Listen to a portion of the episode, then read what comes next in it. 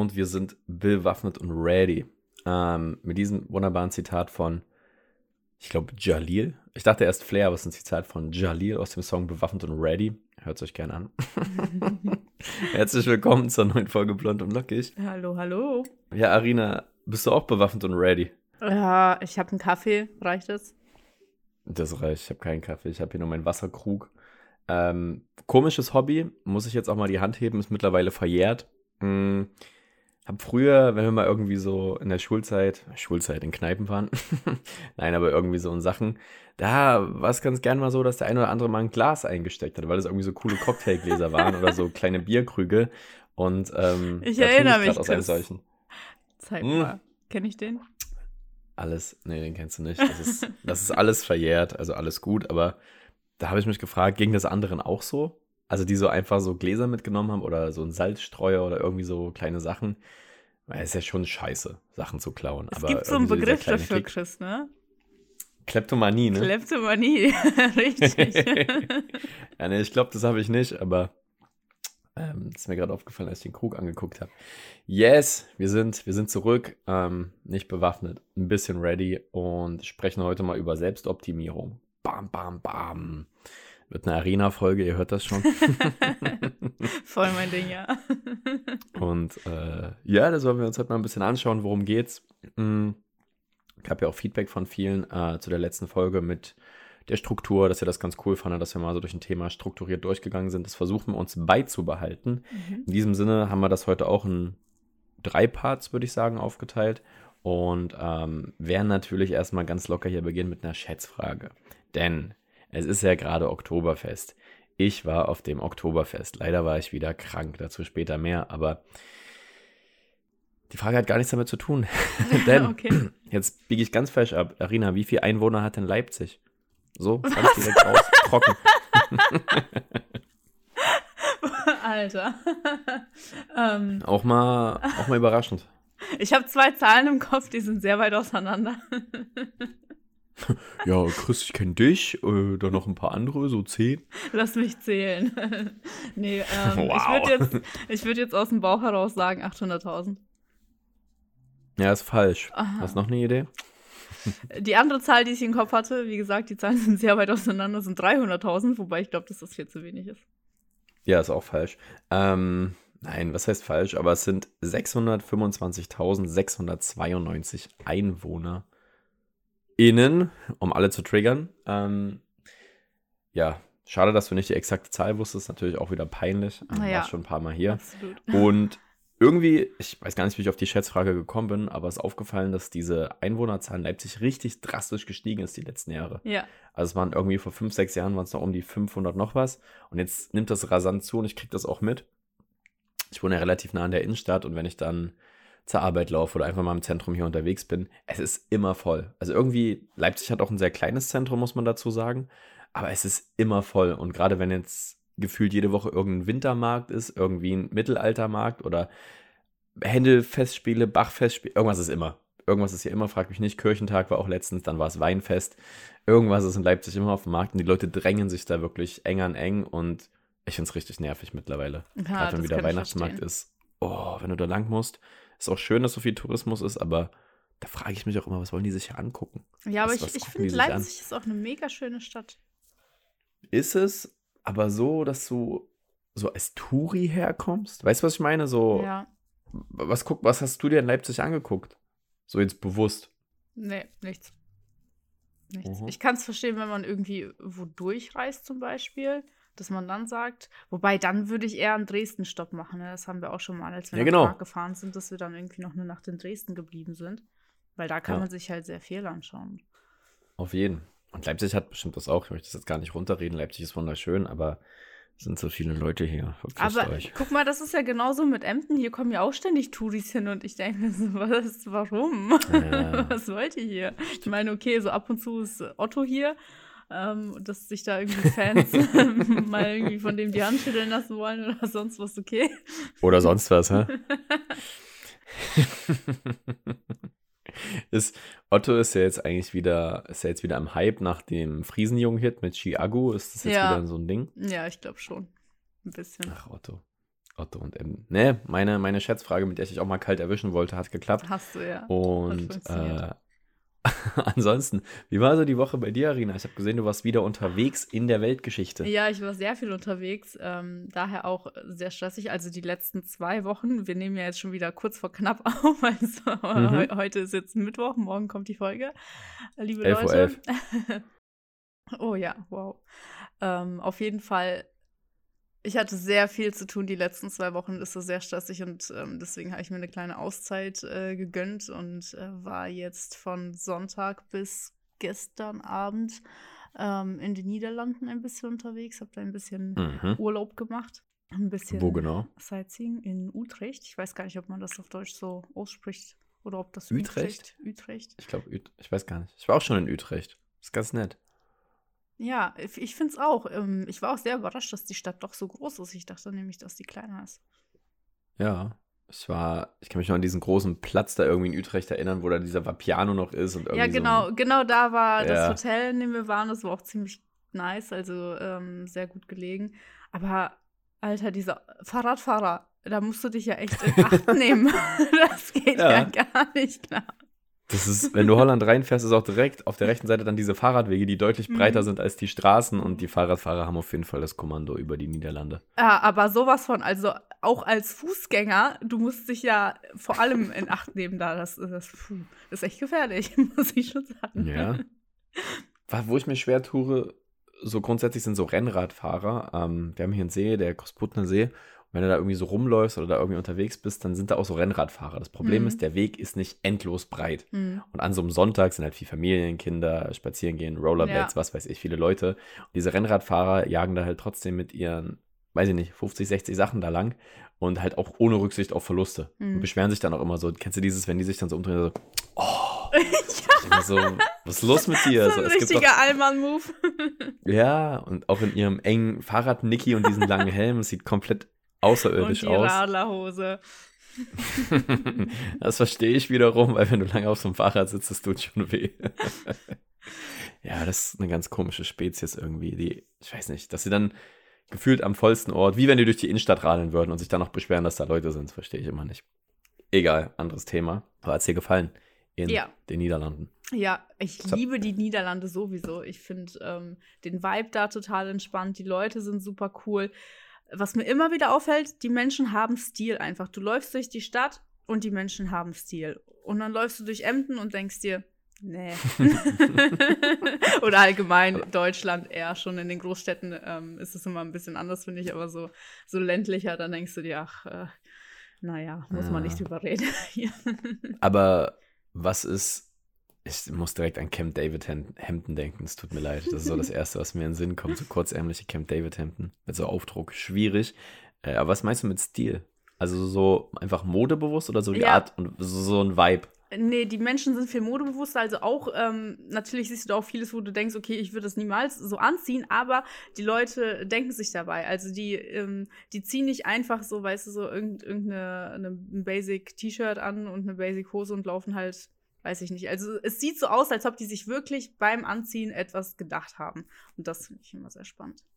Und es sind so viele okay. verschiedene Stile, die du siehst, aber halt auch sehr zeitgemäß. Ich finde, Deutschland hängt bei Mode immer sehr hinterher, bis äh, hier wirklich mal ähm, was äh, richtig angekommen ist und die Menschen damit hinterherkommen, ist schon wieder was Neues da. Aber ja, ja. da sind die. Was ist gerade so der Trend? Voraus.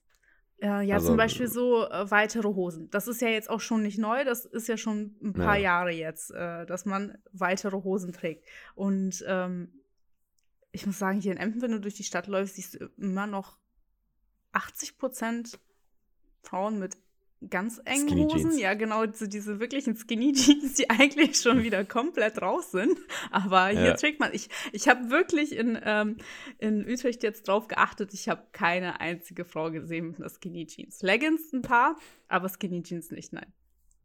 Aber ist es schon wieder so lange out, dass es wieder in ist? Nein, vielleicht ist Emden nein, auch Vorreiter. Nein. Wer weiß, vielleicht ist Emden ganz weit vorne. Ich bin mir sicher, das bleibt jetzt ungefähr zehn Jahre. Also diese Skinny Jeans, die waren jetzt was, 10, 15 Jahre in.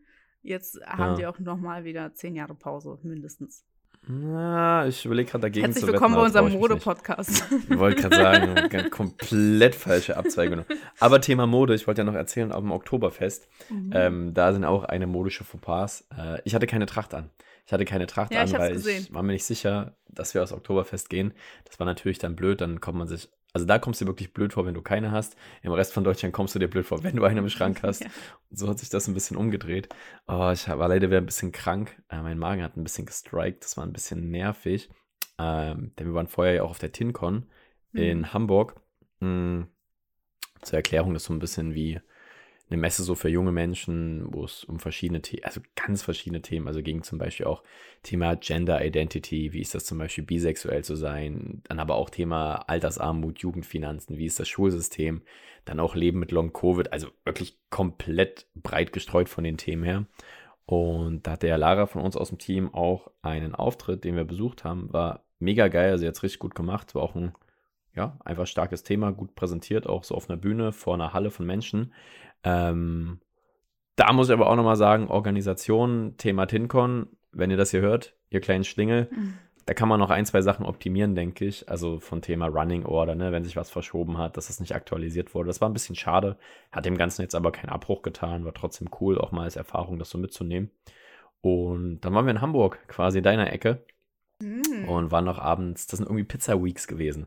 Das heißt, da gab es irgendwie eine Pizza plus Aperol für, ich glaube, 15 Euro oder sowas. Und dann haben die meisten von uns zugeschlagen. Ich habe nur eine Pizza und eine Cola getrunken und das war vielleicht der Fehler. Dann abends hat es mich dann komplett rausgehauen, lag wieder flach, irgendwie Magenschmerzen, Übelkeit, dann nach München runtergefahren von Hamburg. Ja, dann lag ich dann gefühlt zwei Tage flach, das war ein bisschen schade. Meinst du, das wäre mit einem Aperol besser gewesen? So das war dann so ein bisschen der Lösung. Ja, das war dann der Lösungsvorschlag von allen. Vielleicht hättest du was trinken müssen. Ich trinke gerade keinen Alkohol und vielleicht ist das der Fehler. vielleicht, vielleicht ist das der Fehler. Vielleicht Aber erholt sich dein Körper auch gerade einfach und äh, spült jetzt sämtliche Gifte aus und deswegen geht es dir nicht so gut. Ja, aber ich trinke, glaube ich, schon jetzt so acht, neun Wochen nichts. Ähm, ja, also okay. langsam sollte er mal entgiftet sein, der Gute. Hm, ich weiß nicht, ich weiß nicht. Da hat sich sicher was angesammelt. Bitte, das, das ist ein anderes Thema. Ähm, nee, aber Oktoberfest was zur Hölle ist das eigentlich? Also wirklich, da die Leute, da die Menschen, die dort sind, das ist ich, gefühlt wie in einer eigenen Welt. Ich habe auch gelesen, war das Rekord Oktoberfest mit über sieben Millionen Ach, Besuchern. Echt? Oh, krass. Ja. Guck, das also hättest du mich schätzen lassen können. Das hätte ich auch nicht ja, gewusst. das, das habe ich erst heute früh gesehen. Aber wirklich, die Menschen dort, also es ist witzig, es macht mega Spaß. Es ist wie Malle irgendwie, nur ich weiß gar nicht, wo der Unterschied ist. Eigentlich ist es wie Malle, bloß dass nicht alle in Fußballtrikots rumlaufen, sondern in Tracht und Dirndl. Und warst du schon mal auf dem Oktoberfest bestimmt, oder? Nee, nee tatsächlich noch. Nee, noch gar nicht. Mhm. Reizt dich das oder sagst du, du kommst so weit aus dem Norden, auf gar keinen Fall will ich dahin? Mm, doch einmal sehen würde ich schon gern. Ja, das können wir uns vielleicht mal auf die Agenda schreiben, so als Team-Event dieses nächstes Jahr. Das schlagen wir mal in der Runde vor.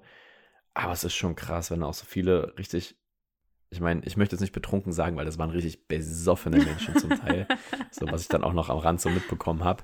Äh, schon krass. So voll okay, weißt du, wir debattieren hier ewig über Cannabis-Legalisierung, aber wenn sich sieben Millionen Menschen komplett ins Ausschießen auf dieser Kotzwiese da rumliegen, irgendwie Bierkrüge fliegen, irgendwie dann auch die ganze Scheiße mit Diebstählen, sexueller Belästigung und so, einmal im Jahr, Mai, das ist Wiesen, hey. Mhm. Und irgendwie, das finde ich ein bisschen merkwürdig. Aber es ist ein anderes Thema. Hm war trotzdem witzig. Aber soll uns jetzt auch nicht weiter beschäftigen. Das waren unsere letzten zwei Wochen, würde ich sagen. Holland, Hamburg, Wiesen. Ähm, auch geile Podcast-Folge eigentlich. ja, stimmt. ähm, ich würde sagen, wir kommen ein bisschen langsamer hier zum Thema, bevor wir uns wieder verquatschen, Arena. Und äh, da haben wir wieder in der Broadcast-Gruppe abstimmen lassen und die Leute wollten gern Thema Selbstoptimierung hören. Was ist das denn? Erzähl mal, weil ich habe mal wieder keinen Dunst, habe mich natürlich vorbereitet, so halb, aber du weißt da bestimmt ein bisschen mehr. Ja, Selbstoptimierung ist halt auch schon wieder so ein weiter Begriff. Das könnte ja theoretisch alles sein, womit man sich befasst, um sich selber irgendwie besser zu machen. Und wenn es irgendwie ein Wecker stellen ist, um morgens früher aus dem Bett zu kommen, ist das ja im Prinzip auch schon ähm, eine Form von Selbstoptimierung. Ich hätte jetzt gedacht, wir machen das ein bisschen ähm, im Mix mit beruflichen ähm, und privatem. und da halt auch so ein bisschen erzählen, vielleicht, was wir so machen, äh, was für Methoden wir anwenden. Da gibt es einen Haufen Methoden. Ähm, so ein, zwei habe ich mitgebracht, die man hier erklären kann die ganz ja. gut funktionieren ähm, Richtung Zeitmanagement, dass man seine Zeit besser strukturiert, seine Aufgaben besser strukturiert. Und ähm, vielleicht kann sich der eine oder andere davon ja etwas mitnehmen auch. Ja, sehr geil. Dann würde ich sagen, fangen wir einfach mit den Methoden mal an, um da so ein bisschen chronologisch ranzugehen. Was gibt es denn so für Methoden zum Thema Selbstoptimierung, Zeitmanagement? Also, wie du schon sagst, ist ein super weiter Begriff. Mhm. Wir beschränken das mal auf private und berufliche Sachen von uns aus und ich denke, da kann der ein oder andere sich auch was adaptieren. Aber ja, Methoden, was gibt's da? Ja, also ganz klassisch natürlich kennt jeder von euch die To-Do-Listen. Nutzt du das, hm. Chris? Ja, und jetzt auch seit bestimmt zwei Jahren schon. Ich habe Ihr kennt das bestimmt vom iPhone, diese Notizen-App. Ja. Und da habe ich einfach eine Notiz, die heißt To Do. Und da stehen einfach immer so Sachen drauf, ganz oben. So ein bisschen langfristige Sachen, wenn irgendwie. Jetzt habe ich zum Beispiel, was habe ich gerade drauf stehen? Ich kann es ja auch mal sagen. Bei mir steht jetzt beim Thema To-Do-Liste, ich kriege irgendwie noch Summe X von der und der Person über PayPal geschickt, weil ich da was ausgeliehen habe. Dann einen Termin muss ich noch koordinieren, dann mir selber eine To-Do-Liste machen, eine Unterschrift noch rausschicken und zur Post gehen. So, das ist meine To-Do-Liste. Also da ist wirklich quer gemixt zwischen privat und beruflich alles, was ich am Tag so schaffen will. Mhm. Und finde ich super wichtig. Also ich hange mich da richtig dran fest. Mhm. Ja, ich mache das auch. Und du hast gerade schon gesagt, du machst das über die App Notizen. Ich habe das äh, mit vielen unterschiedlichen Sachen ausprobiert, also auch über Notizen, über Erinnerungen gibt es ja auch bei iPhone, die mhm. App.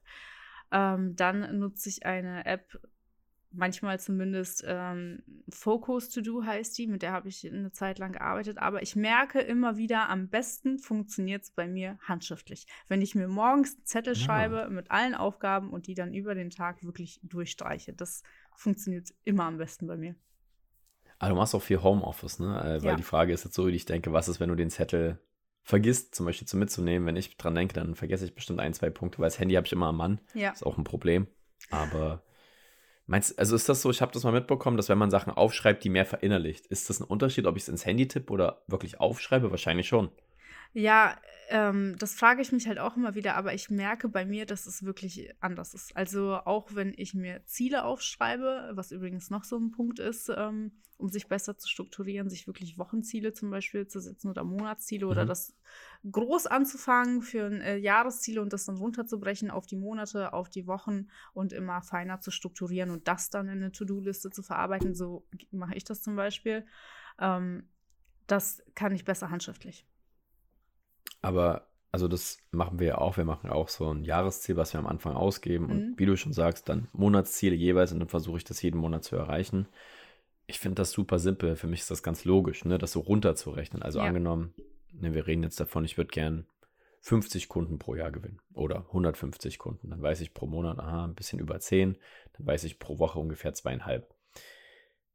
Meinst du, das ist eine Methode, mit der sich viele wohlfühlen? Weil ich mag diese strukturierte, ich mag diese Zahlen runtergerechnete, mhm. aber ich kann mir vorstellen, dass bei manchen Leuten sich gerade die Nackenhaare aufstellen, die sich denken, oh nein, das ist ja das schränkt mich super ein. Ich fühle mich super eingeengt davon.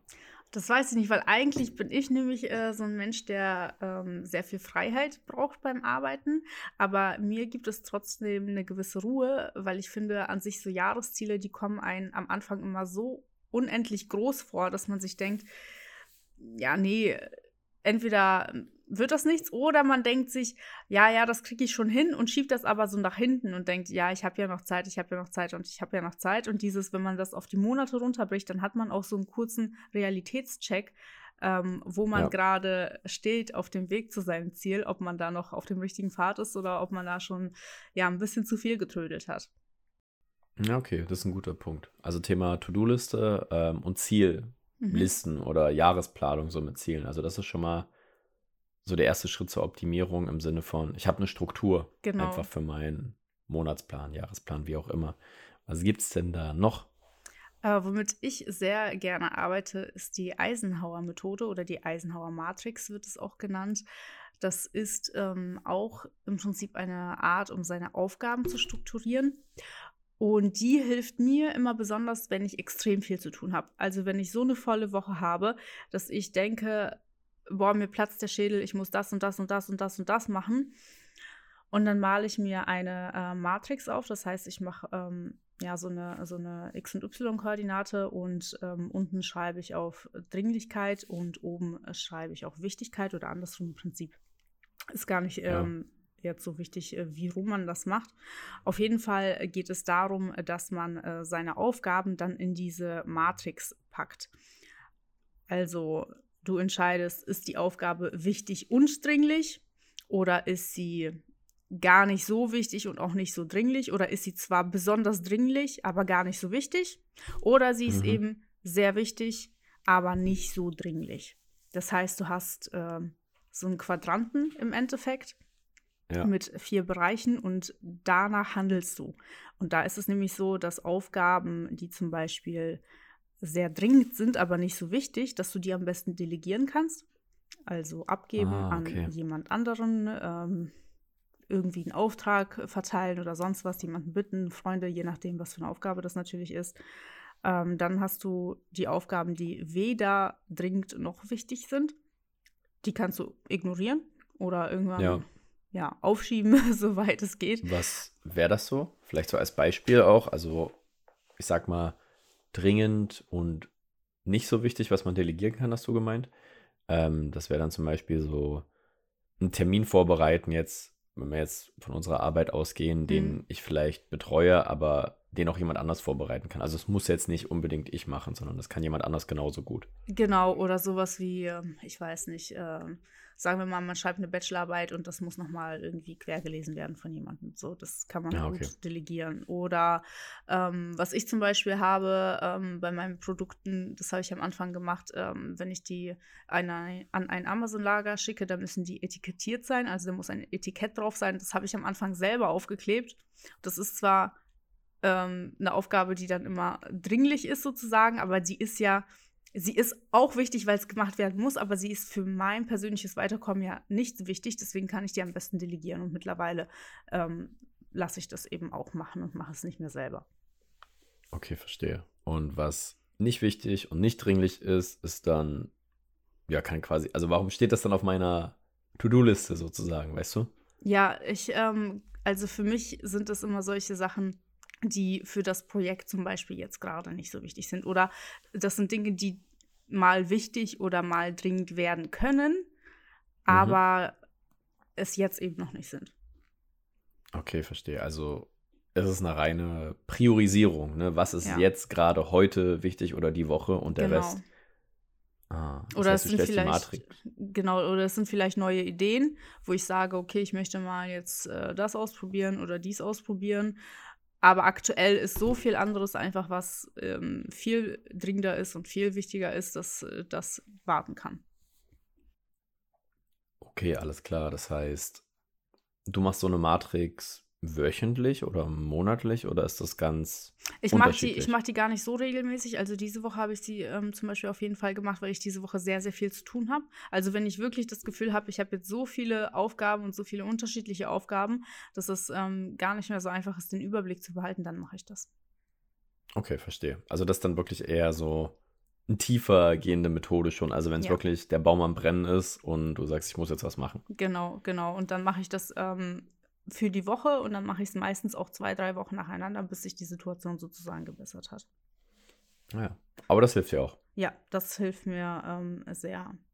Äh, weil ich neige auch oft dazu, kennst du das, wenn du so Aufgaben hast, die groß sind, die anstrengend sind, dass man dann irgendwie mit irgendeinem Kleinkram anfängt, wie mal hier eben eine E-Mail schreiben, da mal eben, ja. weiß ich nicht, Post äh, oder sonst was. Ach, auf einmal muss die Küche ganz dringend gewischt werden oder sonst irgendwas. ähm, ja, ich kenne das. Also ich mache das genauso. Also dann halt eine Mail rausschicken oder noch einen Post machen oder was weiß ich. Aber ich mag das auch wiederum ganz gerne, weil wenn ich so eine To-Do-Liste habe, irgendwie mit zehn Sachen mhm. und eine ist groß und 18 klein, dann mhm. mache ich trotzdem, ich weiß, das soll man eigentlich nicht machen, ja. aber ich mache dann trotzdem die acht klein zuerst, weil ja. dann denke ich mir, oh super, kann ich mich jetzt auf die große in Ruhe konzentrieren ja. und das machen. Ähm, es ist, glaube ich, super typabhängig. Ja, das, das habe ich aber auch oft. Plus, dann hat man schon, äh, dann fühlt man sich allein schon besser, weil man schon so viel geschafft hat. Auch wenn es viel Kleinkram war, aber man konnte so viel durchstreichen. Das ähm, man schon irgendwie ein besseres Gefühl hat. Also ich glaube, das ist auch das Phänomen an solchen Methoden wie To-Do-Listen, ähm, seitdem ich das mache. Jetzt in der Selbstoptimierung, dass wenn man viel geschafft hat, auch wenn ich viel von meiner To-Do-Liste streichen kann, das ist immer ein gutes Gefühl, was zu löschen Mhm. oder rauszustreichen, ist immer ein gutes Gefühl. Und wenn das ist, einkaufen gehen, Bad putzen, aufräumen, halt so richtig simple Sachen, die eigentlich zum Alltag gehören. Aber irgendwie ist wie das, ja, ich sag mal so eine kleine positive Konditionierung, eine kleine Belohnung, wenn ich das wegstreichen kann. Und wenn du einen Tag hast, der eh schon richtig voll ist, zum Beispiel heute war ich jetzt vor dir gerade im Termin, ich habe danach noch ganz viele Termine bis abends. Mhm. Da ist das richtig stressig, aber wahrscheinlich werde ich dann heute Abend, wenn ich äh, auf dem Weg nach Hause bin, auch noch einkaufen gehen, noch was zu essen kochen, noch dies und das machen, weil wenn du schon viel gemacht hast, schaffe ich jetzt persönlich auch immer ganz viel. Ja. Ähm, Es muss gar nicht auf alle übertragbar sein. Andersrum, gestern war Tag der Deutschen Einheit, da habe ich nicht so viel gemacht, äh, einfach auch ein bisschen gechillt und habe auch nicht so viel geschafft. Da waren mir die einfachsten Sachen auch fast schon ein bisschen anstrengend, weil ich eh nichts gemacht habe. Und das ist ja eigentlich merkwürdig, dass wenn man viel macht, man immer noch mehr schafft und wenn man nichts Ja. macht, auf gar nichts Bock hat. Hast du das auch oder? Ja, ja, ich habe das auch, so? aber ich finde, das ist eben diese Motivation, die einen dann packt, wenn man schon so viel gemacht hat, dass man, dass man sich einfach wirklich besser fühlt und ich finde, das Gefühl bringt auch sehr viel zur Produktivität. Ja, safe. Ja, ja, wie du sagst, kann ich, kann ich nur unterschreiben. Das stimmt. Das heißt, ähm, wir haben jetzt schon mal drei Punkte. Gibt es noch eine Methode, die du sehr gut findest, die dir gefällt oder die du vielleicht auch schon nutzt? Äh, erstmal fehlen noch auf, auf der Eisenhower-Matrix, da habe ich gerade nur die zwei Punkte erklärt. Also Ah, stimmt, stimmt. dringend und unwichtig oder was habe ich noch erklärt? Nicht dringend und nicht wichtig. Ähm, Ja. Und da fehlt natürlich noch das dringend und wichtig. Das sind Aufgaben, die man sofort erledigt, logischerweise. Mhm. Und dann haben wir noch Aufgaben, die wichtig sind, aber nicht dringend. Die kann man sich terminieren. Naja, Ah und dringend und wichtig ist dann sowas wie Toilettenpapier kaufen, wenn es alle ist. Zum Beispiel, ganz simpel gesagt. Dringend und wichtig, meinst du jetzt? Ja, Ja, ja, ja. Weil, genau. logisch, braucht man ja. Oder halt essen, wenn man nichts mehr hat. Genau. Okay. Nee, finde ich, finde ich cool.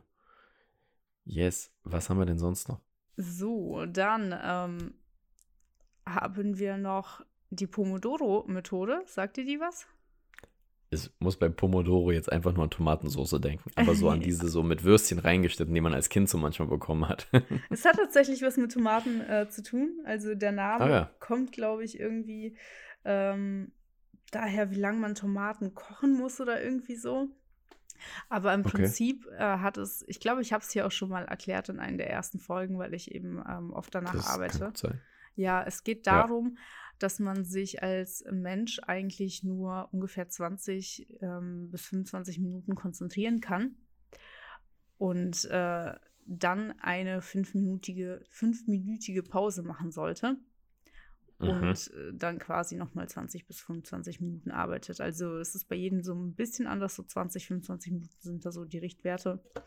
Ähm, und damit arbeite ich auch ganz gerne. Und das funktioniert bei mir auch ganz gut. Ich, ähm, wie gesagt, ich habe da so eine App für, die, da laufe ich, ähm, da kann ich halt auch meine Aufgaben ähm, eintragen und dann eben auf Start drücken und dann läuft das automatisch durch. Ja. Ähm, oft habe ich das auch am Anfang, dass ich ein bisschen brauche, um reinzukommen und dass ich mir dann nach ähm, 25 Minuten denke, nee, äh, ich habe jetzt noch nicht genug gearbeitet, jetzt bin ich gerade erst so richtig im Flow. Also es kommt auch immer auf die Aufgaben an, wenn das was ist, wo ich wirklich in den Flow-Zustand komme, dann kann ich längere Zeit so durcharbeiten. Aber wenn das so eine Aufgabe ist, weißt du, wo man sowieso alle 10 Minuten kurz aufs Handy guckt, ähm, Mhm. Dann arbeite ich ganz gern damit, weil mich das so ein bisschen davon abhält, dann mal irgendwie ans Handy zu gehen oder so. Ja, also ist eher eine Methode, um dich selbst zu disziplinieren, quasi. Ja, genau. Ja, okay, verstehe. Weil ich habe auch gerade gedacht, wenn man so drin ist, dann würde ich manchmal gerne auch länger als 25 Minuten an einem Thema arbeiten. Aber wie heißt denn die App? Vielleicht für die Leute, wenn die sich das downloaden wollen. Ja, die heißt äh, Focus To Do.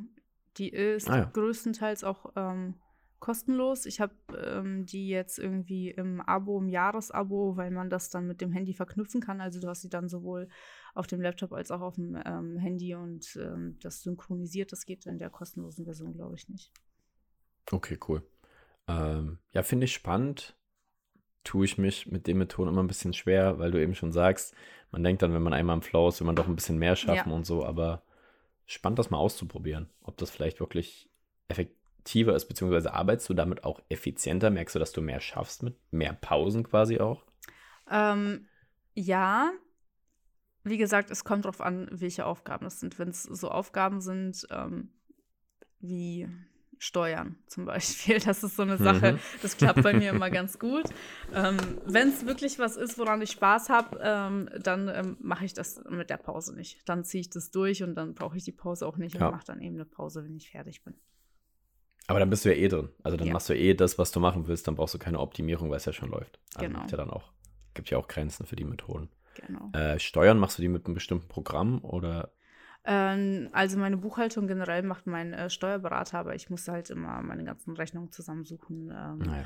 und hier was downloaden, da was downloaden und das dauert dann auch immer eine Zeit lang und ähm, ja, das lade ich dem dann einfach im System hoch.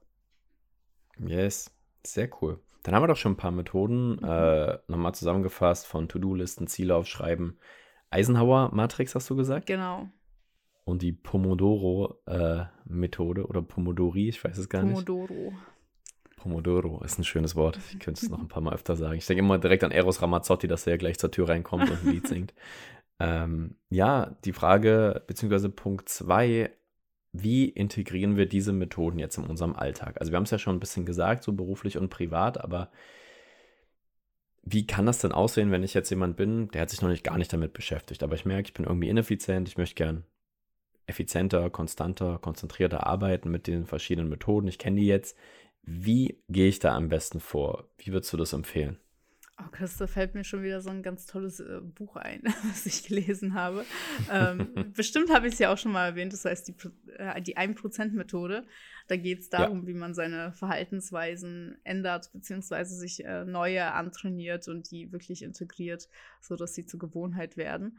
Ähm, und ich würde aber jetzt bei solchen Dingen wie Selbstoptimierung, also zumindest was Zeitmanagement angeht, wenn man damit neu ist, dann würde ich ganz klein anfangen und nicht äh, direkt volle Power mit allen ähm, Maßnahmen und allen Methoden, die man da findet, weil das geht vielleicht eine Zeit lang gut, aber ich glaube, dann ähm, ist das so ein Ding, was man schnell wieder verfallen lässt. Und ich glaube, ich würde ja. immer mit To-Dos anfangen. Also To-Do-Listen und ich finde, das macht schon sehr viel aus, alleine wenn man nur nach To-Do-Listen arbeitet.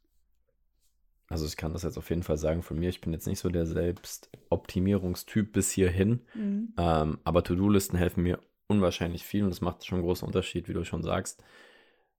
Weiß es auch richtig, dass ich denke, jeder kennt das, der sich irgendwie im Fitnessstudio angemeldet hat, da aber jetzt vielleicht nicht so dahinter steht, sondern dass er macht, weil er denkt oder sie denkt, ich muss mal, was auch immer.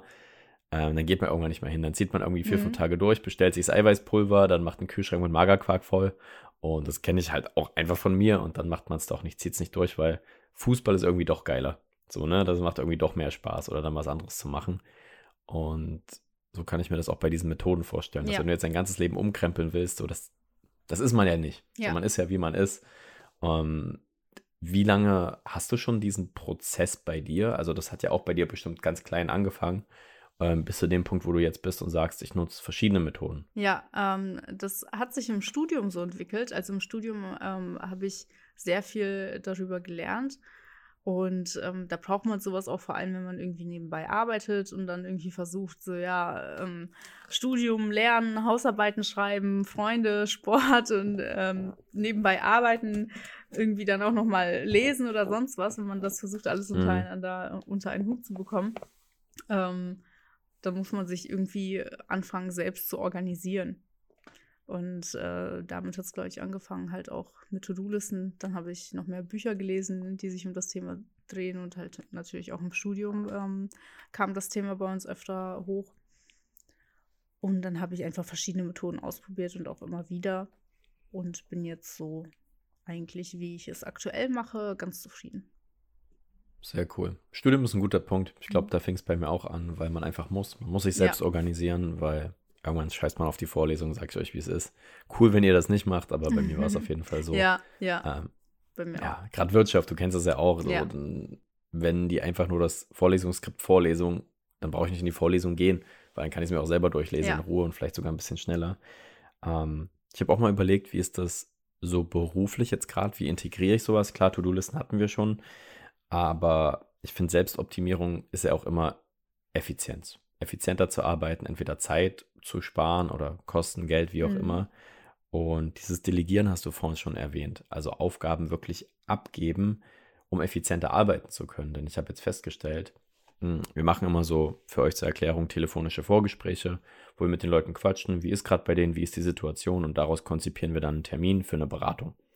Und ich habe festgestellt, wenn ich diese Telefongespräche abgebe und ähm, dann quasi nur die Beratungen mache, also wirklich nur rede und die ganzen Mails, die Vor- und Nachbearbeitung, die Konzepte, wenn ich da quasi meine Anweisungen durchgebe, aber äh, quasi jemand aus unserem Team das mit übernimmt, kann ich viel effizienter arbeiten und mhm. habe viel mehr Zeit zum Nachdenken zwischendurch. Und am Ende wird dann halt einfach aufgeteilt. Ne? Wenn was bei rumkommt, wenn man irgendwie einen Kunden gewinnt, dann teilt man das, was bei rauskommt, einfach auf, jeder nach dem, was er gemacht hat.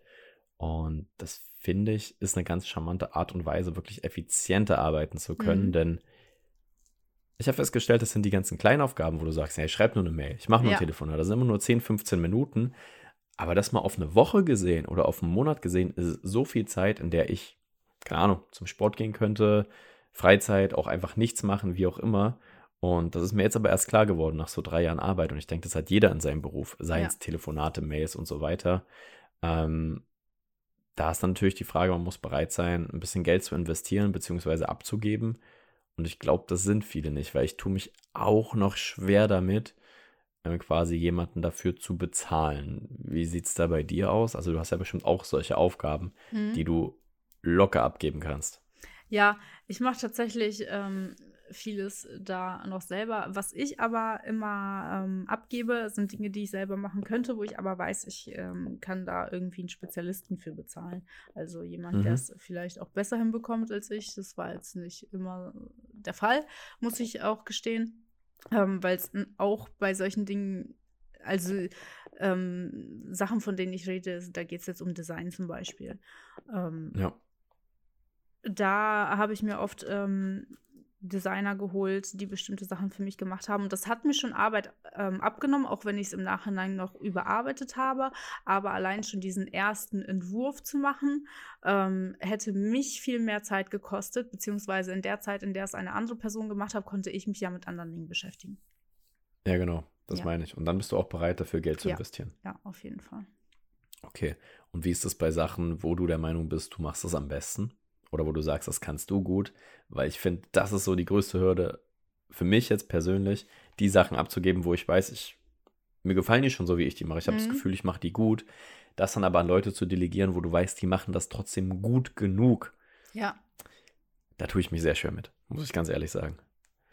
Ah, da, da wüsste ich bei mir jetzt nicht unbedingt was, weil bei mir ist es viel mit, ähm, ja, mit Entscheidung treffen. Und da bin ich ja ganz klar in der Position, dass ich alle Entscheidungen treffe. Das kann ich nicht abgeben. Und so, ähm, ich lasse mich immer sehr gerne beraten. Mhm. Da habe ich auch sehr viele Anlaufstellen. Das nutze ich sehr, sehr viel. Aber ähm, mir würde jetzt keine Aufgabe einfallen, die dem also klingt. Ich, glaub, ich glaube, wenn dann das mit dem Design schon am ersten, wo ich dann gesagt habe, ja. okay, ich überarbeite das selber nochmal, ähm, aber dann sehe ich einfach den, den ähm, Nutzenfaktor, den ich davon habe mit der Zeit. Ja, verstehe ich. Also ich habe auch mir so eine Notiz gemacht, ich würde mittlerweile eher Geld ausgeben, um mehr Ruhe zu haben mhm. und dann einfach zu sagen, okay, ich arbeite ein bisschen weniger, aber in der Zeit, wo ich arbeite, kann ich halt auch weiterhin 100 Prozent geben, ähm, weil dann im Endeffekt kommt vielleicht das Gleiche raus, sei es jetzt zahlentechnisch, äh, ergebnistechnisch, wie auch immer, ist ja völlig egal.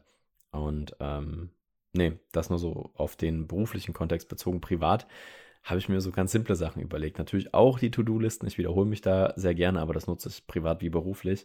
Aber ich habe ein paar Sachen aufgeschrieben. Das hatten wir auch in der letzten Folge, glaube ich. Dieses Multitasking einfach. Äh, weil Multitasking heißt ja Effizienz. Ich ja. mache zwei Sachen auf einmal, anstatt das nacheinander zu machen. Und jeder kennt das wahrscheinlich Geschirr aus dem Zimmer irgendwie in die Küche tragen und man riskiert alles fallen zu lassen, anstatt zweimal zu gehen.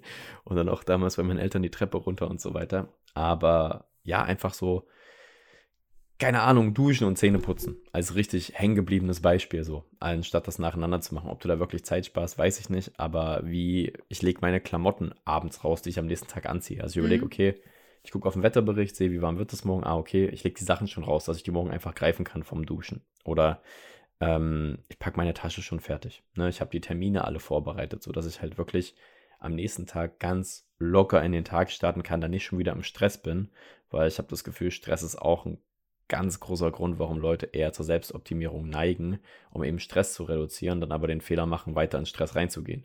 Weil wenn ich alles optimiere und immer weiter und alles perfekt getimt ist, was mache ich, wenn mal was nicht klappt? Ja. So, dann, dann stehe ich auf einmal wieder da und oder Essen vorbereiten, wie ist das, Meal preppen? Ja. Prepper ist auch so ein Begriff, ganz wie Toilettenpapier kaufen, Nudeln, ne, wenn der Krieg ausbricht. Äh, ja, sowas, so im privaten Bereich. Geht es dir da genauso oder machst du es gar nicht? Äh, doch, auch. Also, was ich zum Beispiel mache, ich mache kein Meal Prep, aber ich plane mein Essen für den Tag, ähm, weil ich gemerkt habe, dass ich damit viel besser fahre, als ich tracke ähm, oft auch. Beziehungsweise, wenn ich, ich, ich muss nicht tracken, also ich track nicht durchgehend, aber ich fahre besser damit, wenn ich mein Essen tracke und wenn ich mhm. morgens mhm. plane, was ich über den Tag esse, weil es dann einfach schneller geht, weil ich mich dann besser fühle ähm, weil meine Makronährstoffe äh, passen. Ähm, und ähm, was ich auch in äh, letzter Zeit angefangen habe, ist, ich äh, schreibe mir abends schon eine To-Do-Liste für den nächsten Tag ähm, ja. weil ich gemerkt habe, ich bin dann viel effizienter, ich komme schneller aus dem Bett und ich komme viel schneller ins Machen, als wenn ich morgens erstmal aufstehe, einen Kaffee trinke, mhm. mich fertig mache, mich dann hinsetzen, überlege, ja, okay, was genau steht heute alles an. Ähm, und wenn ich die Liste abends schon schreibe, dann ist es morgens ein aus dem Bett springen und ähm, direkt go.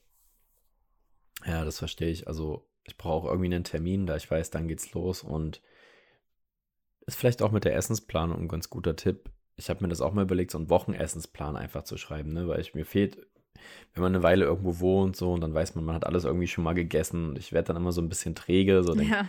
ja, hat man darauf Bock? Nee, ja, geht, weiß ich nicht. Man isst dann sehr oft das Gleiche und ich fände es ganz spannend, mal herauszufinden, einfach so einen Essensplan zu schreiben für die Woche. Ja. Da muss man halt wirklich sehr exakt planen, weil manchmal ja. kommen Termine dazwischen und so weiter und so fort. Aber dann kann man ja das ja auch vorkochen und so, dann gibt es halt keine Überraschungen in dem Sinne. Das ist dann wiederum effizient. Aber ich würde auch gern langsam zu unserem dritten Punkt, dem finalen Punkt, überleiten, äh, nämlich die kritische Betrachtung von mhm. Selbstoptimierung. So, denn da ist nicht nur Positives dran, da würde ich ja. gleich dieses Beispiel nehmen.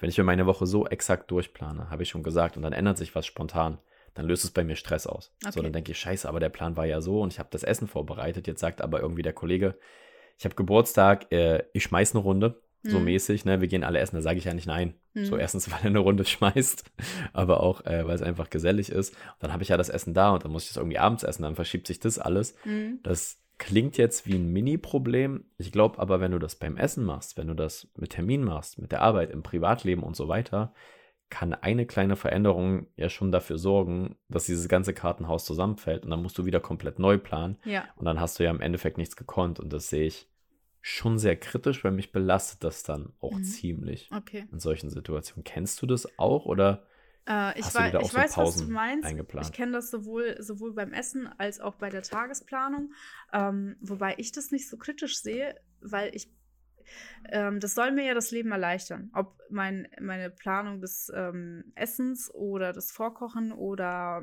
die Termine, die ich mir selber quasi lege, das soll mein Leben ja alles irgendwo erleichtern und gleichzeitig möchte ich ja flexibel bleiben. Und wenn man das mal über die Woche sieht und da ein Tag ist, der halt nicht so läuft wie geplant, weil man da eben spontan einfach anders gehandelt hat. Ich finde, das ist die Freiheit, die ich mir wünsche, die ich in meinem Berufsleben, in meinem Privatleben auch haben möchte und auch behalten möchte. Wenn ich Bock habe, kann ich alles umschmeißen und doch komplett anders machen. Und dabei fühle ich mich auch gar nicht schlecht dann, weil ich halt weiß, insgesamt habe ich ja trotzdem mehr geschafft, als wenn ich die ganze Woche nichts geplant hätte. Das ist ein guter Punkt auch für mich, weil das ist ganz entscheidend, was du sagst. Ich fühle mich da nicht gestresst oder so. Ich mache mir das nicht zum Vorwurf, weil ich mir schon. So bei mir ist es dann so, scheiße, das hat nicht geklappt, jetzt muss ich komplett umplanen und das ist natürlich auch furchtbar anstrengend für mein soziales Umfeld. Ne? Ja. Also wenn du alles planen musst, weil du planst, du kannst Menschen nicht planen. Nee. Und ich habe das auch gemerkt, wenn du Freizeit planst, wie jetzt zum Beispiel eben in Hamburg oder in München, wo wir da waren, und dann bist du auf einmal krank. So, ne, weil du vielleicht die ganze Zeit alles so durchtaktest, alles so optimiert machen möchtest, so viel wie möglich in so kurzer Zeit wie möglich, dann ist der Körper ja auch irgendwann durch. Ja. So, dann hast du ja trotzdem den Stress und Selbstoptimierung soll ja eigentlich den Stress verringern. Genau. Wie genau. du schon sagst. Und ich bin da, glaube ich, schon in so eine Falle getappt die letzten Monate und Jahre. Ja, das kenne ich aber. Zu sehr, auch. weißt du, ja. dass man das zu sehr will und man optimiert dann auf einmal seine Freizeit. Ja. Und was ja so widersprüchlich ja, ist, weil Freizeit ja. muss ja spontan sein und also ich habe auch mir aufgeschrieben, Meditation zum Beispiel oder Chillen ist nicht effizient, Ja. per Definition. Das ist die reine Ineffizienz und das ist ja das Schöne. Wenn ich hier Bundesliga mit meinen Kumpels gucke, dann machen wir gar nichts. Das, das hat null Mehrwert so. Dann schreibt man keine Nachricht in der Zeit, macht gar nichts. Und das ist ja das Schöne, das ist ja da, wo man sich erholt. Und ich habe tatsächlich manchmal Probleme, das dann zu machen. Ja, ich also auch. ich habe Probleme, absolut. mich zu entspannen. Bei Ja? mir kommt es immer drauf an, ähm, also auch allein schon, ähm, wenn jemand anderes erzählt, weiß ich nicht, man, man schreibt irgendwie, was machst du gerade? Ja, ich weiß ich nicht, ich sitze vom Fernseher und guck was. Dann ist es immer so, aber, aber du bist ja gar nicht produktiv. Weißt du, Ja, das hab ist schlimm, oder? Also auch wenn andere Personen mir das sagen. Und ich kann das selber auch nicht. Ich würde mich auch schlecht fühlen. Höchstens, ich bin krank, mir geht's schlecht. Ich brauche das gerade, dann kann ich mich aufs Sofa setzen und alleine was gucken. Ähm, ansonsten würde ich das niemals machen. Ich würde mich auch nicht wohl dabei fühlen. Aber ich denke auch, ähm, das, das fühlt sich für mich nicht schlimm an, weil ich mir denke, ich kann mich ja unterhalten und erholen und dabei trotzdem etwas für mich tun. Aber das ist Also- stark. Das ist Champions League. So vom Gefühl her, das halt so zu verbinden, weißt ja, du? zum Beispiel, äh, ich nutze ja auch viel TikTok. TikTok ist auch absolute Unterhaltung, aber Das ist das Schlimmste, was es gibt. Ja. Effizienz. technisch. ich gucke halt, ich guck halt Videos, die halt auch Richtung Business gehen, aber die interessieren mich dann auch. Die interessieren Ja, okay. mich mega und das ist für mich auch Unterhaltung, aber ich kann mir auch daraus was mitnehmen. Oft ist es auch total Motivation und denke, oh, das muss ich ausprobieren, das muss ich ausprobieren. Es fühlt sich absolut nicht nach Arbeiten an. Und ich Mhm. würde es auch nicht Arbeiten nennen, aber es ist eine Art von Unterhaltung, ähm, die Freizeit ist, die mich entspannt, die mir aber trotzdem nachhaltig auch was bringt. Ja, das ist krass. Äh, Diese Entspannung ist halt entscheidend, ne? dass sich das trotzdem entspannt, weil ich habe dann so, Mhm. mich entspannt zum Beispiel Fußball, was natürlich gar nichts irgendwie dazu beizutragen hat. Und andere Sachen, die ich gucke, wenn ich dann irgendwie ein Interview mit jemandem gucke oder so, dann, genau wie du sagst, motiviert mich das eher oder ich ziehe mir da irgendwas raus und Mhm. habe dann schon wieder den Kopf voller Ideen. Weil ich habe letztens auch mit einem Kollegen gesprochen, der hat mich gefragt, wie viel arbeitest du? Und das konnte ich ihm nicht beantworten. Ja. So, weil, wenn ich abends dann quasi noch eine Insta-Nachricht beantworte oder hier eine coole Ja. Post-Idee habe oder sowas, dann habe ich gesagt, ja, eigentlich die ganze Zeit. So, Ja. und das ist halt, also dieses Entspannen lernen, das ist auf jeden Fall mein größtes To-Do gerade. Ähm, diese Ruhe auch zu genießen eben. Als ich krank war, ging das. Ne? Da wusste ich, ich bin jetzt krank, ich muss mich ausruhen, ich kann allein was gucken, so völlig irgendeinen Quatsch ne, auf dem Tablet oder einfach nur rumsitzen, rumliegen, schlafen, ohne Verpflichtung. Da ging das auf einmal, aber das kann ja nicht die Lösung sein, dass es Genau. nur geht, wenn man krank ist. Ähm, ich finde es ganz schön, habe es jetzt auch probiert, vielleicht auch als Tipp an Leute, denen das ähnlich geht, die ein bisschen rastlos sind, auch so innerlich, einfach Sachen auf eine Sache konzentrieren, das meine ich. Ähm, Mhm. letztens haben wir dann einfach abends so ein Kartenspiel gespielt. So wie früher, vielleicht mit den Großeltern, mit den Eltern, ne? wenn du mal Romy spielst oder sowas. Du saßt an einem Tisch, ihr habt was gespielt und das war's. So Ja. nicht mehr. Und ich kenne das nur von mir. Ich wach auf, gucke aufs Handy. Ich gehe Ja. pennen mit einem Podcast. Ich äh, mache irgendwas nebenbei, habe irgendwie TikTok oder guck Fernsehen, aber nebenbei schreibe ich eine Nachricht. Also man ist ja permanent reizüberflutet. Ja. Und da habe ich jetzt manchmal einfach das Handy liegen lassen. Wenn Ja. ich beim Sport bin, einfach in der Umkleide. Ich war mit meiner Familie im Kino. Handy habe ich gar nicht mitgenommen, weil wo- wozu brauche ich mein scheiß Handy im Kino, weißt Ja. du? Weil meine Familie ist ja auch da, es ist nichts los und das ist vielleicht der beste Tipp, den ich gerade geben kann, das Handy einfach mal liegen zu lassen und sich auf eine Sache nur konzentrieren, nichts nebenbei zu machen. Ja. Wenn man das so kann wie du, da habe ich höchsten Respekt vor, das ist ja das Optimale, ne? dass sich das ja, nicht so wobei stresst. ich muss auch sagen, vom Multitasking bin ich zum Beispiel auch komplett weg. Also vorher war ich halt auch dieses, Okay. ähm, auch wenn ich gerade irgendwie frühstücke, schaue ich mir dabei, weiß ich nicht, irgendwelche Quartalszahlen an oder sonst was. Hm. Ähm, und da habe ich jetzt für mich gemerkt, nee, das geht nicht mehr, das mache ich nicht mehr. Ich, ähm, dieses Multitasking, das lasse ich wirklich sein. Was, was ich höchstens noch mache, ist, dass ich irgendwie mir ein Audible-Buch anhöre, während ich putze. So, das mache ich. Aber Ja, genau. so, ja, das ist, das ist für mich jetzt auch kein Multitasking, sondern ja, was, was würde ich sonst machen beim Putzen? So ohne alles ist auch langweilig. Ähm, Ja. Aber so vor allem, wenn ich esse, habe ich mir jetzt angewöhnt, dass ich mir dabei, dass ich beim Essen nicht arbeite. Mhm. Und auch, aber auch nichts Unterhaltungsmäßiges. Also ich schaue mir dann auch nichts an, sondern ich versuche wirklich, mich bewusst aufs Essen zu konzentrieren. Das ist stark. So, ne, beim Essen, das ist bei mir so richtig verankert, ne? Ich komme nach Hause, ich esse vielleicht was, mein Tablet, da gucke ich immer irgendein YouTube-Video und so weiter. Aber zum Beispiel habe ich meine Bude jetzt hier mal geputzt, alles aufgeräumt, so Sachen, ne, auch von 2018, 19, die hinten in den Schränken lagen, alles sauber gemacht, Staub gewischt und dabei einfach gar nichts gemacht. Auch kein Mhm. Podcast, kein Hörbuch und so. Und es war richtig entspannt. So, Mhm. also ich weiß noch, früher war so das Nonplusultra irgendwie technische Geräte zu haben, was nebenbei hören zu können. Und boah, krass, das geht jetzt alles. Das ist ja technisch jetzt alles gerade möglich. Aber das dann mal wieder bewusst nicht zu machen, kann vielleicht auch so einen kleinen Perspektivenwechsel bringen. Ähm, kann, ich, kann ich nur empfehlen.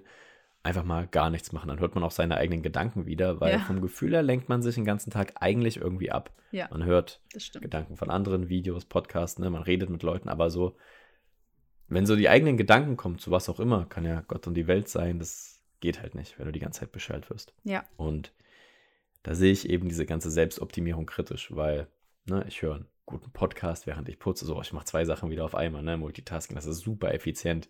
Nicht nacheinander, weil so viel Zeit habe ich ja gar nicht, aber das ist auf jeden Fall ein Punkt, der ist mir jetzt sehr aufgefallen die letzten Jahre. Und äh, da muss man aufpassen, Mhm. sozusagen. Genau, sehe ich Ja. auch so. Also ich würde als Fazit auf jeden Fall sagen, Selbstoptimierung sollte dafür da sein, um sich Stress zu nehmen und um den Alltag zu erleichtern und nicht äh, damit das Gegenteil passiert und man nur noch gestresster dadurch ist. Auf jeden Fall, das ist ein schönes Schlusswort. Guckt einfach, was euch hilft. Und wenn es euch im Endeffekt doch irgendwie mehr stresst, ihr das merkt, dann ist es vielleicht auch nicht das Richtige. Und man muss auch manchmal einfach nicht effizient sein. So, ne? Also das Schönste ist eben, wenn man nicht effizient sein muss und trotzdem die Zeit genießen kann und andersrum. Ja, spannendes Thema. Sehr, sehr spannendes Thema. finde Ähm, ich auch. quasi nochmal in unsere drei Punkte zu Methoden, wie wir es im Alltag integriert haben, aber auch unsere Kritik daran. Schreibt uns gerne bei Insta, wie ihr dazu steht. Ähm, lasst auch ein Follow da, es sind jetzt ja, über 500 noch was Follower, glaube ich, schon auf Mhm. unserer Insta-Seite. Genau. Vielen Dank dafür. Ähm, Arina wird dann wieder ein paar Stories basteln, stellt auch die Fragen quasi an Ja. euch. Und in diesem Sinne würde ich sagen, das Thema Hammer. Und kommen natürlich zum absolut besten Teil des Podcasts, denn ich hoffe, du hast was vorbereitet. Ja, natürlich. Das sind ja, Ja. noch die von letzter Woche, von vorletzter Woche. Ah, stimmt, wir haben ja, wir haben ja geschoben. Ja. Ah, da musst du gar nichts vorbereiten. Das ist natürlich sehr effizient, Arina. Ja, ich hatte hier ähm, sowieso zwischendurch immer, wenn wir, wenn mir eine coole Frage einfällt, dann schreibe ich mir die auf. Ah, Du hast so einen Pool. In meine Notizen schreibe ich mir das immer. Naja. Ja, okay, dann will ich jetzt aber die drei besten Fragen von dir bekommen. Was wäre das beste Versteck bei einer Zombie-Apokalypse? Boah, da erwischst du mich gerade auf dem kalten, kalten Fuß, sagt man nicht, ne? Nee, auf ich glaube Fuß. nicht. Was, irgendwas mit kalt sagt man auch. Ja, aus der kalten. Wo wäre das beste Versteck für eine Zombie-Apokalypse? Ähm, ich auf einer Insel? Auf einer Insel. Ma Malle? Megapark? also, Chris, wenn Ja. schon, dann sind da die meisten Zombies. Also jetzt schon. Aktuell würde ich auch sagen. Ja, Trifft man da die meisten so- Zombies? können Zombies schwimmen? Das ist ja meine Frage. Von diesen ganzen Filmen, die ich gesehen habe, Ich würde sagen ja, aber nicht gut. echt, also ich hätte so, hätte so eine Insel gedacht.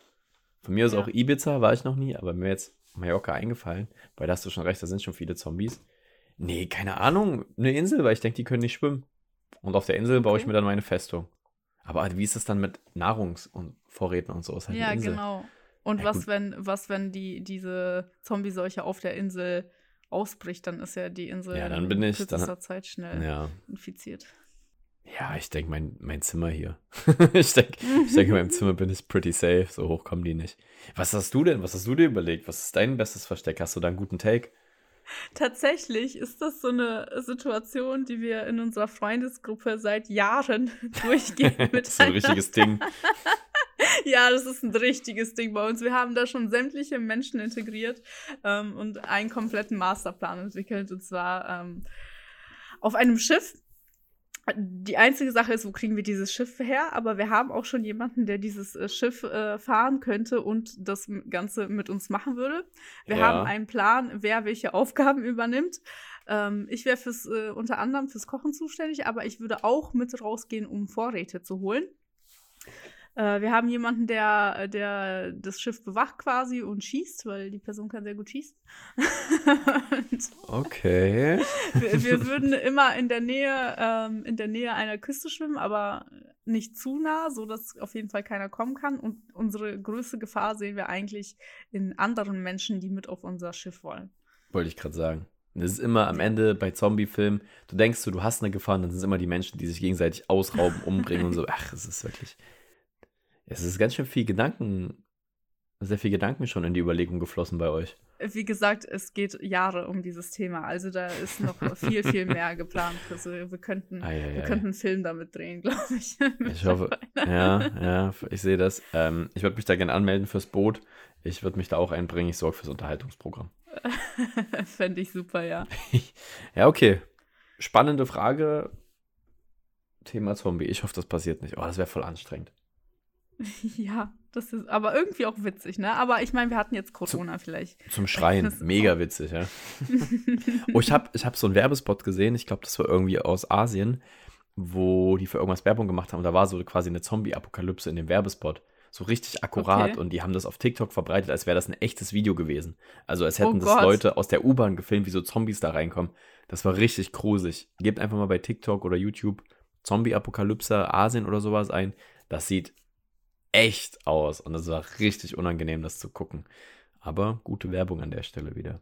Okay, bist du bereit für die nächste? Ich bin bereit. Wenn du eine lästige Angewohnheit sofort loswerden könntest, welche wäre es? Ähm, Wenn es nach dir gehen würde, bestimmt dieses. Ähm, Ja, weil nee, es ist. Arina kriegt immer Ja, da war's, da war's. Arina kriegt immer den übelsten Raster, wenn ich das mache. Ich merke das gar nicht. Das ist eine Angewohnheit. Ähm, Es, ich merk's auch nicht, wenn du redest. Es hat mich noch nie gestört, aber beim Schneiden fällt es mir so extrem auf, Ja. weil es, es sieht auch immer äh, in dieser Welle so groß aus, weißt du, so wie wenn wir klatschen, weil da geschnitten werden muss. Ja, es, Ja, ja. äh, es ist Das nervig gute- ein bisschen beim Schneiden. Das gute Schmatzgeräusch, das tut mir auch leid. Ich überlege gerade eine lästige Angewohnheit. Hm. Hast du eine bei dir? Da würde ich doch mal kurz eine Sekunde drüber nachdenken. Oh ja. Du musst auch Ja, nachdenken. bestimmt. Ja, also ich glaube auch, es gibt viele Sachen, die einen nerven. Ist es lästig für mich oder lästig für mein Umfeld? Für dich, also eine, die dich persönlich nervt. Ja, dann ist es halt das Gefühl, immer was so tun zu müssen. Also halt nicht so richtig entspannen zu können, die Angewohnheit immer noch mal aufs Handy zu gucken. Ich gehe mir selber Mhm. so auf den Sack, dass ich immer, wenn ich irgendwo bin und manchmal jetzt sogar auch in Gesellschaft mit Freunden oder so, dass ich auf, Hand, auf das Handy gucke. Einfach, ob es was Neues gibt. Ja. Ich gucke so bei Insta und es kann nichts Neues geben. So. Ja, ja. Weißt du, und ich gehe mir so selber auf die Nerven damit. Ich finde das so schlimm von mir. Deswegen, ich zwinge Ja. mich jetzt wirklich, wenn ich zum Handy greife, einmal drüber nachzudenken, nee, ich brauch's gerade nicht. Das ist ein richtiger Kampf, weil wir so süchtig sind nach diesem Scheißteil. Ähm, absolut. ja, also das würde ich sehr, sehr gerne ändern. Gehe ich voll mit. Also vor allem Insta ähm, oh, ist auch so nervig, weil ich habe auch das Gefühl, so das bringt nichts. Also ich folge bei Instagram schon fast nur entweder Leuten, die ich wirklich kenne, oder halt so Sachen, die mir was bringen. Also weiß ich nicht, Nachrichten oder sonst was, Motivationskanäle, keine Ahnung. Aber im Prinzip denke ich mir, ist es doch Zeitverschwendung. Ja, So, wenn, wenn man da mal irgendwie was postet oder was nachschaut, also einmal am Tag oder meinetwegen morgens und abends, keine Ahnung, aber dieses immer mal aus Gewohnheit draufgehen und auf einmal ist man wieder in der App und hat die nicht mal bewusst geöffnet. So sondern krass, oder? Ist heftig. also ich könnte jetzt blind auf mein Handy, wenn du sagst, das ist entsperrt, meine Finger wüssten genau, zack, zack, zack, was ich da, Ja, so wie ich darauf komme. Und man macht ja nichts so. Also, ne, ich kann immer die Ausrede bringen, ich brauche das für die Arbeit. Das ist so ein Schwachsinn. Ich lade einen Post hoch, ich mache vielleicht ein, zwei Stories, das sind zwei Minuten. Wenn wir jetzt mal ganz Ja. ehrlich sind, wie kann eine Bildschirmzeit von einer Stunde sein? So, das, das, das geht nicht. Und genau das gleiche Ja. ist halt bei TikTok. Und ja, am schlimmsten finde ich es eigentlich, wenn man das in Gesellschaft macht. Und das ist mir jetzt auch manchmal aufgefallen, dass wenn alle so, ne, man sitzt zu dritt, zu viert am Tisch und zwei, drei Leute haben ihr Handy da. Und Mhm. da meine ich nicht eine Nachricht beantworten, sondern halt wirklich so auf Social Media sowas gucken. Du guckst dir irgendeine Story an Ja. von irgendwem. Oh, ganz schlimm. Ganz, ganz schlimm. Ja. Nee, weg damit. Weg damit. ja, ich glaube, das, das wäre es bei mir auch. Yes, okay. Final, final question hier. Okay, äh, was war das fürchterlichste Geschenk, was du je erhalten hast? Ähm. Und zwar, da fällt mir jetzt ganz spontan tatsächlich was ein. Da war ich, glaube ich, sieben. Zu meinem siebten oder achten Geburtstag. Und da hat man noch so Kindergeburtstag gemacht, so seine Klasse eingeladen und so weiter und so fort. Und eine Person aus meiner Grundschulklasse, deren Eltern hatten halt irgendwie auch einen Laden einfach, äh, wo es so Klamotten auch gab und sowas. Und da habe ich einfach sowas davon bekommen. Irgendwie so ein wie so ein Outfit quasi geschenkt bekommen aus dem Laden. Hatte ich nicht einmal an, fand ich komisch, ich war auch so sieben. Ich habe mir natürlich selber keine Sachen gekauft, ich hatte gar keine Ahnung von sowas und ich fand das irgendwie richtig komisch. Also es hat mich, ich mhm. kann mich heute noch dran erinnern, irgendwie 20 Jahre später. Das fand ich ein richtig komisches Geschenk, irgendwie, dass ein Siebenjähriger, vielleicht war ich auch acht oder sechs, keine Ahnung, irgendwie so ein Geschenk kriegt, so Klamotten, so, die er sich nicht selber rausgesucht hat. Ich weiß nicht, das war ganz unhandlich. Das war auf jeden Fall kein gutes Geschenk. Okay. ja. Kann ich verstehen. Ansonsten weiß ich gar nicht. Ja, ansonsten kriegst du immer eigentlich richtig geile Geschenke. Also die Leute machen sich immer voll die Platte so in meinem Umfeld. Und es ist oh, eigentlich, glaube ich, auch leicht, mir was zu schenken. Also schreib Eintracht mhm. Frankfurt drauf, so mäßig, mach irgendwie einen Ausflug, dann, dann bin ich dabei. Oder ja, so Zeit. Mittlerweile, die letzten Jahre sind es halt immer weniger materielle Sachen. Ich glaube, das kennst ja. du auch. Man schenkt sich so ja. Ausflüge, Events. Und das ist eigentlich immer geil. So, das macht ja. richtig Bock. Da habe ich wirklich viel Glück gehabt, glaube ich. Ja. Was war denn das Furchtbarste, was du jemals. Du hast bestimmt mal irgendwie so von so heimlichen Verehrern oder so irgendeine so Scheiße bekommen. So richtig cringe Sachen. Äh, es geht also, das erste, was mir eingefallen ist, sind so Schrottwichtelgeschenke, weißt du? Ja, wenn, man, okay. wenn man irgendwie so eine richtig hässliche Tasse oder einfach irgendeinen Müll von wem anders, den er auch nicht mehr haben will, bekommt. Ja. Ähm, dann ähm, hatte ich das, äh, ich glaube, ein, zwei Mal, dass ich Parfüm geschenkt bekommen habe, was ich gar nicht mochte. Ja, okay, das ist ein schmaler Grad. Also, ja, ich weiß noch, meine Oma hat mir mal so einen Duft geschenkt, der war auch gar nicht so günstig, aber es war halt auch ein richtiger Oma-Duft. Um ist das die TikTok-Oma? ja, es ist die TikTok-Oma. ähm, ja, das ähm, finde ich immer so ein bisschen schwierig. Also generell bei Parfüm würde ich sagen, Leute, wenn ihr Parfüm verschenkt, dann nur, wenn ihr ganz genau wisst, dass ja. die, die Person, die das Geschenk bekommt, genau dieses Parfüm mag oder es sowieso schon trägt und Nachschub braucht oder sonst was, aber nicht einfach blind irgendwie auf euren Geschmack was aussuchen, weil das ist irgendwie oft einfach ja. eine Geldverschwendung. Oder wenn es in die Richtung geht. Also manches riecht ja sehr herb, manches sehr fruchtig oder ja. so. Da kannst du ja auch keine Ahnung, ich finde Parfüm und so andere Sachen wie halt Klamotten, Unterwäsche oder sowas, dieses, also, weiß ich nicht, das ist halt, da muss man ja. sich selber was raussuchen. Ich weiß nicht, das finde ich sonst, wobei eher aber noch bei Frauen, bei Kerlen, ja, hier eine Buchse, ja, cool, ciao, das ist noch nicht so schwer, aber ja, ich glaube, da kann man sehr ins Fettnäpfchen treten. Ja, ich habe auch ähm, tatsächlich mal eine sehr teure Handtasche geschenkt bekommen, mhm. die ich aber gar nicht mochte. Und ich weiß dann auch nicht, wie, wie man mit sowas umgeht dann. Also. Na, immer tragen, wenn die Person, die dir das geschenkt hat, dabei ist. ähm, ja, das, das ist, also ich finde es dann vor allem bei so einem teuren Geschenk auch mega unhöflich zu sagen, oh nee, ich mag das jetzt aber nicht, weil gerade wenn es so was Hochwertiges ist und was Teures, kommt das so mega. Ähm, Asi? Ja, ja, genau und absolut undankbar. Ja. Aber wenn es halt einfach absolut nicht dem Stil entspricht, also ich habe die Handtasche immer noch hier, sie ist immer noch nicht ausgepackt. Muss zum ich sagen. Kotzen hässlich. ich finde sie nicht zum Kotzen hässlich. Ich bin mir auch sicher, die würden anderen gefallen.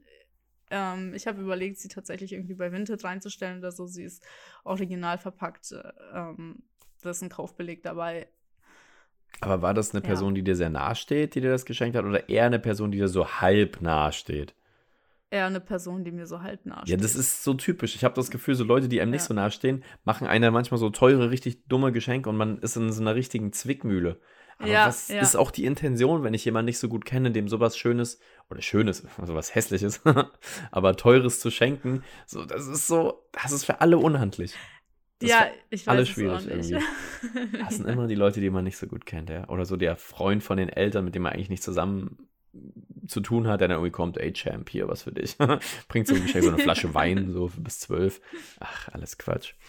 Nee, okay. Furchtbare Geschenke. Jetzt wisst ihr, was ihr Arina schenken könnt und mir. Wir freuen uns auf die Fanpost. Ähm, sehr gut, da haben wir es, mehr oder weniger. Ähm, es gibt ja quasi eine Bonusfrage. Arina, hau gleich deine Bonusfrage raus, weil ich weiß ja, was du kommt. Willst sie direkt. Ich, ich will die direkt. Ich mach mal gleich in einem Rutsch. Wir sind ja auch schon wieder eine Stunde drin. Sag mal. Ja, gut. Gut. Wir haben halt auch schon ähm, sehr viel, also ich, ich, ähm, ich äh, kenne dich jetzt schon in sehr vielen Versionen, ob Tiere, Farbe, Land, Ich wollte gerade sagen, wo gehen wir jetzt gerade hin? Welchen Weg, welchen Weg gehen wir gerade zusammen mit der Aussage? Was ich ja. noch nicht von dir weiß, glaube ich, wenn du eine Stadt wärst, welche wärst du? Das ist Frankfurt am Main. Jeder hier ist in einem Kampfsportverein.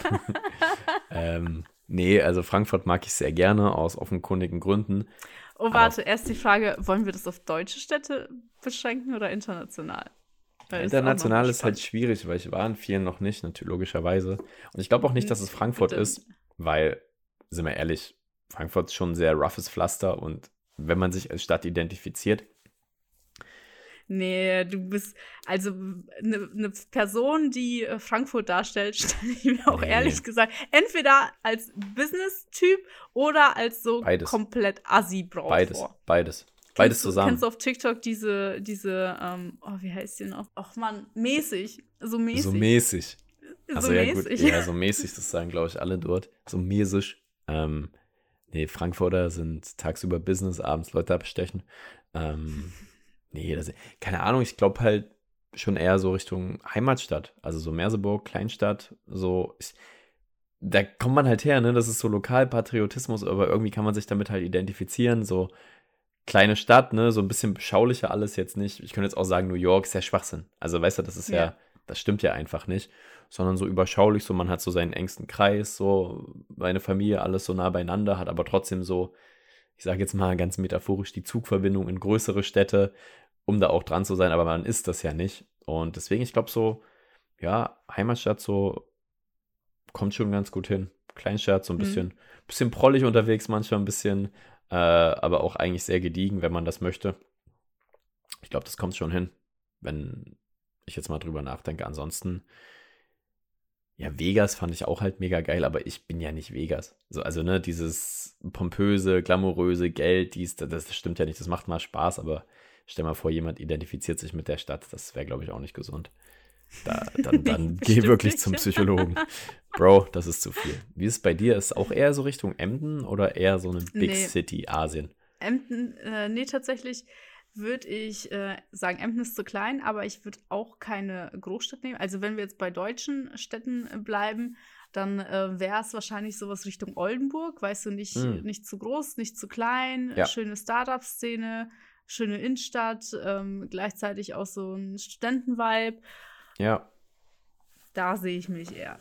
Ja, finde ich gut. Also wie gesagt, ich würde doch gerne Leipzig noch mit in die Verlosung nehmen. Ich fühle mich hier auch sehr wohl mhm. und ich glaube, das ist immer, wo du dich wohlfühlst, mit welcher Stadt du dich auch identifizierst. Und wenn jemand zum Beispiel sagt, Poempton ist voll scheiße oder Oldenburg ist voll scheiße, dass in dir dann so ein kleiner Widerstand kommt, du sagst, Moment, warte mal, ja. was du? So weißt du, ich glaube, dann bei den Städten, wo man das hat, ich glaube, da ist man auf dem richtigen Weg.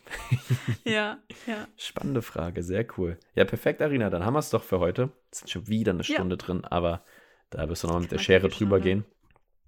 Ja, ähm, ein bisschen was weg. Mit der Live-Recherche ja ein bisschen, das kriegt ihr alles gar nicht mit. Ähm, ein bisschen Fragen recherchiert. Hat mir wieder sehr viel Spaß gemacht, spannendes Thema. Ähm, mhm. Ja, gibt gar nicht viel mehr zu sagen. Ich will gar nicht so lange rumlabern. Ciao, Rüssel. Bis in zwei Wochen. Bis bald, Rian. Wir sehen uns. Äh, mehr habe ich nicht zu sagen. Letzten Worte, wie immer, die wunderbare Arina W. Hau raus. Ja, ich glaube, äh, Chris hat die Werbung diesmal gar nicht gemacht. Also jetzt ist sie jetzt an dieser Stelle. Wenn ihr äh, Themen, Wünsche, Vorschläge habt, schreibt uns gerne und hinterlasst natürlich lieben gern eine Bewertung und ein Like und ein Follow und alles, was geht und schickt diese Folge natürlich auch gerne weiter an Leute, die so ein bisschen an ihrer, ähm, ja, an ihrem Zeitmanagement arbeiten die müssen. Die denken faul sind, die mal ihren Arsch hochkriegen müssen. Und schreibt uns auch gerne, ob die Tipps euch geholfen haben, ob ihr irgendwas davon nutzt oder jetzt implementiert. Und sonst äh, bis in zwei Wochen. Ciao. Tschüss.